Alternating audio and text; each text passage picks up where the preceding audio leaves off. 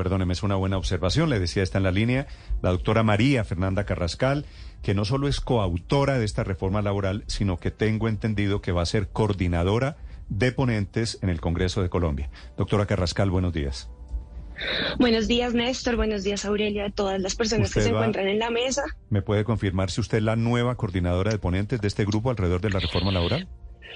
No sabemos, Néstor, todavía no se sabe. Hay una, hay una inclinación muy importante a que yo sea puesto, que he venido haciendo un trabajo muy importante con los sindicatos, con trabajadores y trabajadoras, con la Organización Internacional del Trabajo. También he, tenido muy buenos acercamientos con empresarios, sobre todo micro, eh, pequeños y medianos empresarios. Entonces creo que eh, pues se ha hecho un trabajo muy juicioso con una agenda muy importante dentro de la Comisión Séptima y fuera de ella también. Así que bueno, eso parece que, que por allá es la inclinación, hacia allá. Doctora, hacia allá quisiera preguntarle, ya escuché esta mañana a los pequeños empresarios, a los grandes empresarios que tienen acuerdos parciales, digamos, hay unos puntos en los que ellos estuvieron de acuerdo, otros tienen reservas alrededor de los costos y alrededor del desempleo. ¿Cuál es el criterio con el que ustedes, el gobierno y un grupo de parlamentarios se han acercado a hacer esta reforma laboral primero?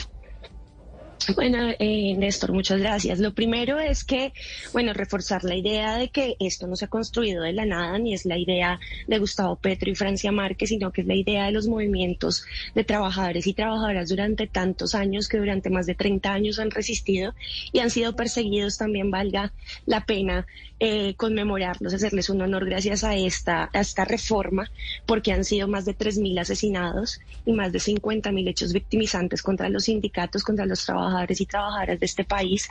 Así que esto también es de alguna manera rendirles un homenaje.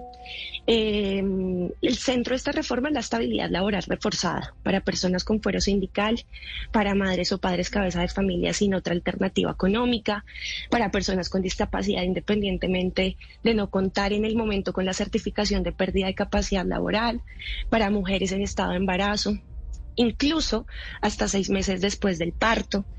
Eh, nosotros también eh, tenemos muy claro que es necesario brindarle un derecho al debido proceso a las personas que trabajan en el sector privado y no pueden ser despedidas con justa causa o sancionadas sin que se haya realizado un debido proceso. Entonces, en general, vamos a incluir importantes derechos que han sido reconocidos por la jurisprudencia constitucional, pero que no aparecen en las normas laborales.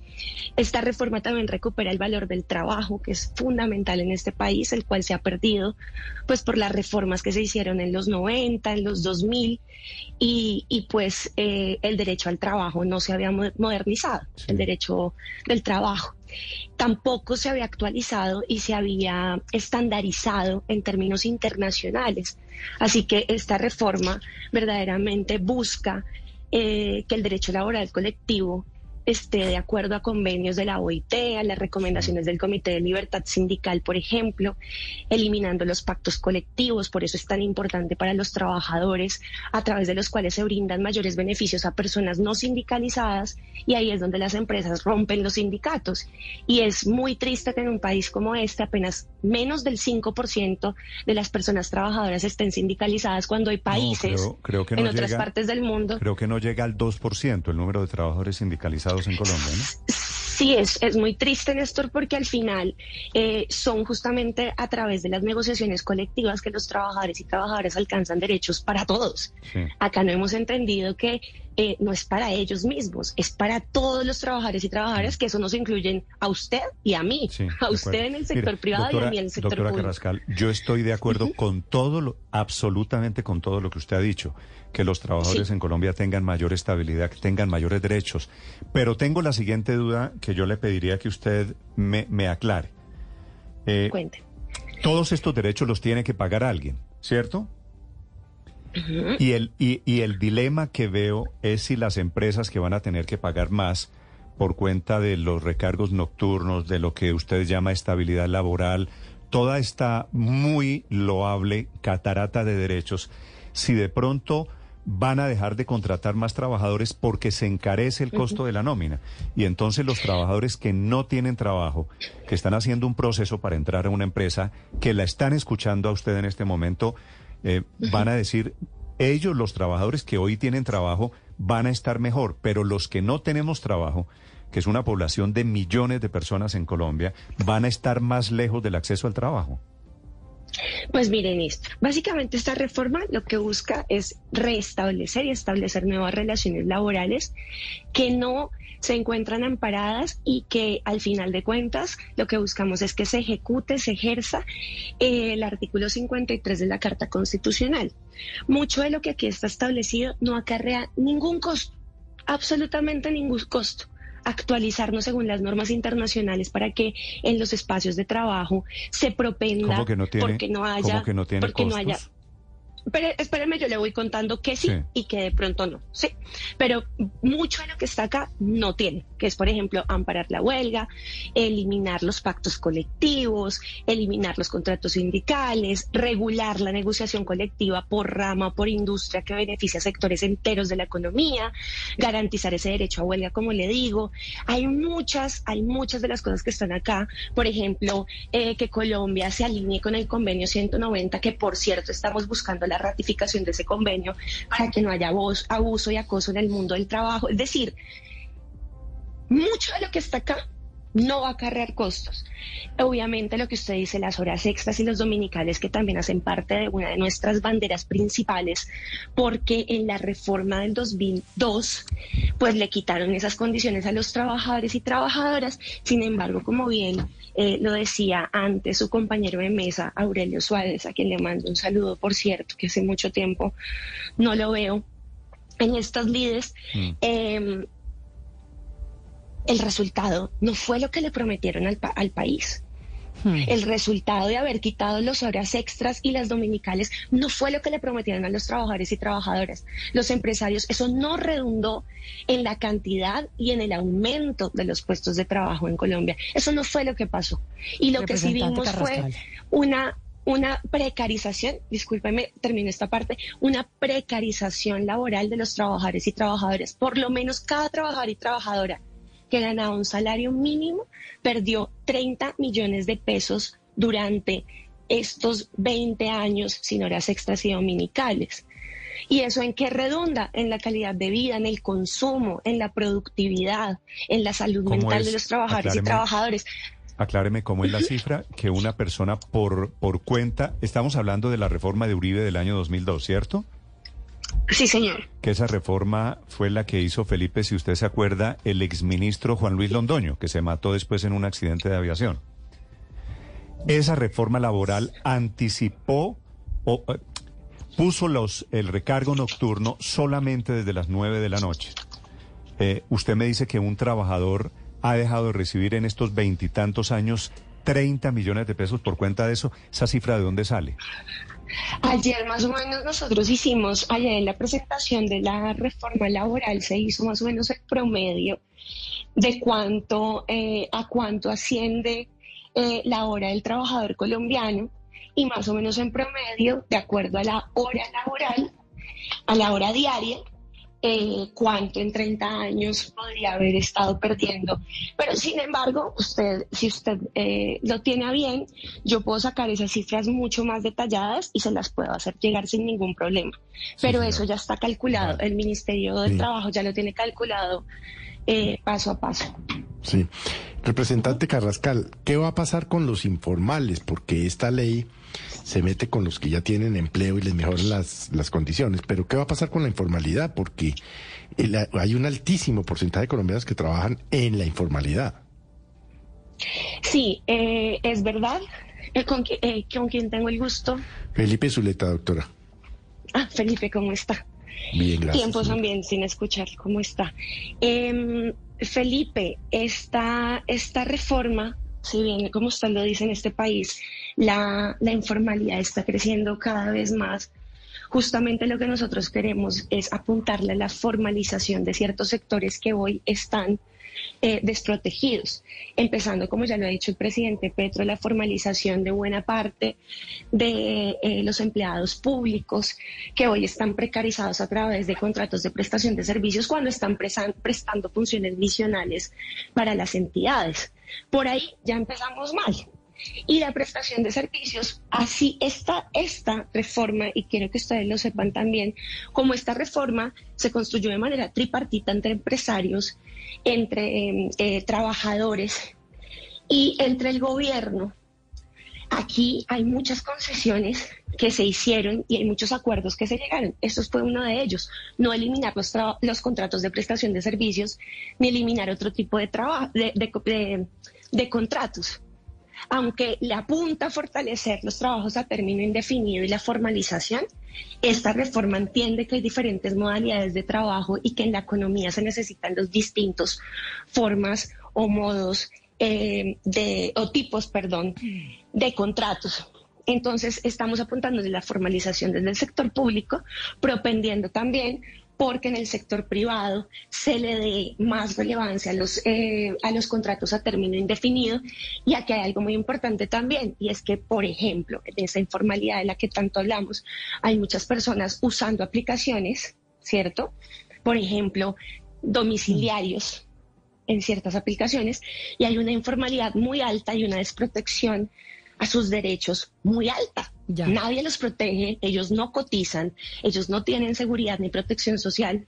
Entonces esta reforma sí entra a revisar eso y entra a hacer acuerdos sobre estas personas. Y el primer acuerdo que tenemos que hacer como sociedad es que estas personas son trabajadores y trabajadoras y merecen que se les amparen sus derechos. De una manera diferenciada, seguro que no recuerdo ninguna reforma laboral que se meta por el Congreso sin hablar en ningún lado sobre el número de empleos que piensa generar. Es la primera vez. Eh, ¿Usted tiene ese cálculo? ¿Va a meter esas cuentas en la ponencia? Digo, ¿cuántos empleos va a generar esta reforma laboral? Formales, por supuesto, ¿no? Eh, ¿Con quién hablo, perdón? Paolo Ochoa. Paola, sí. Paola, eh, pues no tengo este cálculo en este momento. Nosotros, eh, usted sabe que esta, esta reforma, repito, se construyó de manera tripartita entre gobierno, periodistas y trabajadores, periodistas, perdón, empresarios y trabajadores. Eh, hemos venido trabajando sobre los diferentes borradores que se ha hecho, pero en las últimas semanas el país logró pues tener el, borrador de la reforma.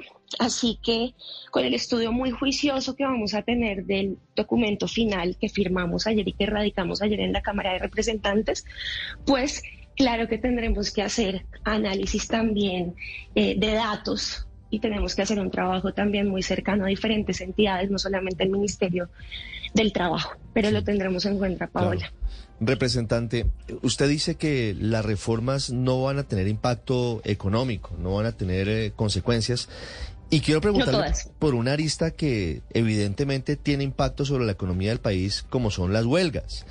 Eh, en la reforma extiende el gobierno y extienden ustedes desde el pacto histórico el derecho de huelga a quienes hoy no lo ejercen o no pueden ejercerlo como los trabajadores de servicios públicos y los trabajadores de la salud?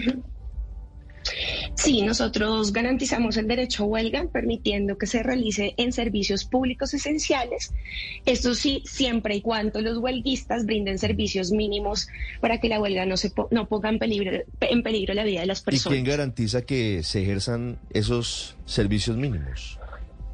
Los acuerdos, eh, digamos que los sindicatos, nosotros consideramos que los sindicatos de este país están bastante bien organizados, tienen agencia y además tienen una formación política y consideramos que hay que tratarlos como tal, como los adultos que son y para eso se hacen las negociaciones colectivas. Doctora Carrascal, que a partir de la, la aprobación, si llegara a salir adelante esta reforma laboral en el Congreso, no se podría declarar ilegal ni la huelga de trabajadores de servicios públicos ni huelga de trabajadores de la salud. Es decir, podrían parar plenamente a excepción de quienes atienden urgencias, por ejemplo, en el caso de los hospitales y clínicas, y a excepción de quienes garantizan el mínimo para el funcionamiento de los servicios de acueducto, de energía eléctrica y demás.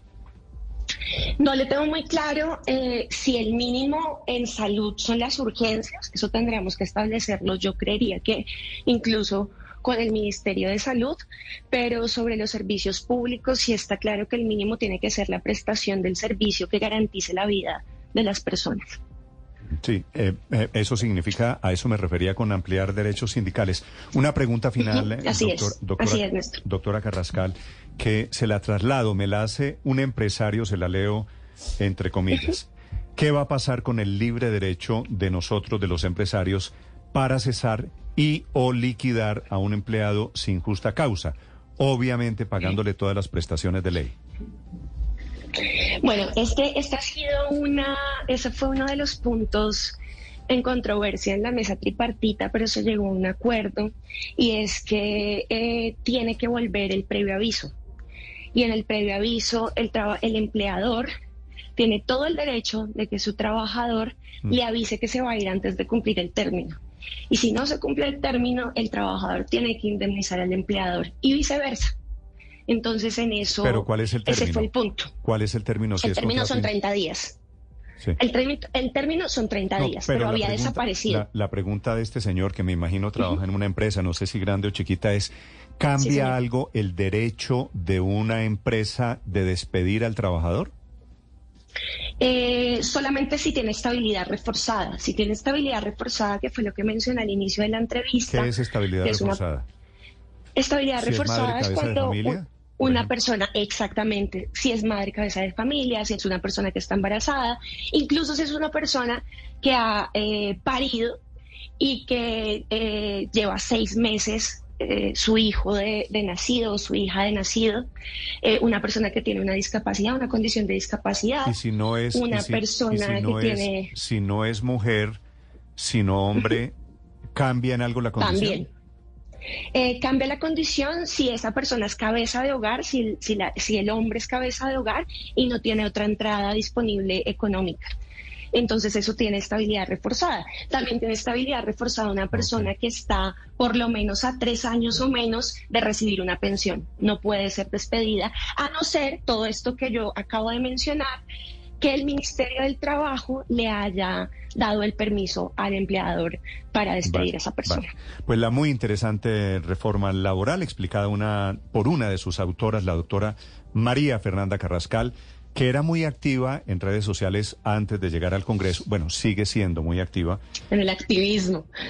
del activismo a la elaboración de las leyes, ¿verdad? Así es, y nos hemos preparado para eso también académicamente, así que aquí estamos dando lo mejor de nosotros con mucha experiencia y sobre todo con la gente, construyendo con la gente, que es la que sabe que necesita. ¿Usted qué profesión tiene, Mafe? Yo soy internacionalista y tengo una especialización en gobierno y gerencia de asuntos públicos. Mafe le digo yo de confianzudo, porque en redes sociales... No, llámeme Mafe. en todos lados me llaman Mafe, incluso en el Congreso, la en los doctora Carrascal, me ha faltado. Muchas gracias. No, doctora no. doctora, sino representante. Representante. Representante Carrascal, le agradezco estos minutos. Muchas gracias, Néstor. Gracias por permitirnos eh, abordar este tema tan importante. Como usted lo dijo, esto es fundamental para todos y todas. Este país necesita ser más productivo y más competitivo y tenemos que pensarnos entre todos y todas cómo hacerlo, cómo lograrlo. Creo que podemos llegar a acuerdos y la elaboración de este texto de reforma ha demostrado que sí se puede. Entonces, lo que viene es un debate amplio que debemos hacerlo en todos los espacios de la sociedad. La discusión nos alcanza, nos toca a todos, a quienes tenemos la fortuna de tener un trabajo y a quienes no tienen esa fortuna de no tener.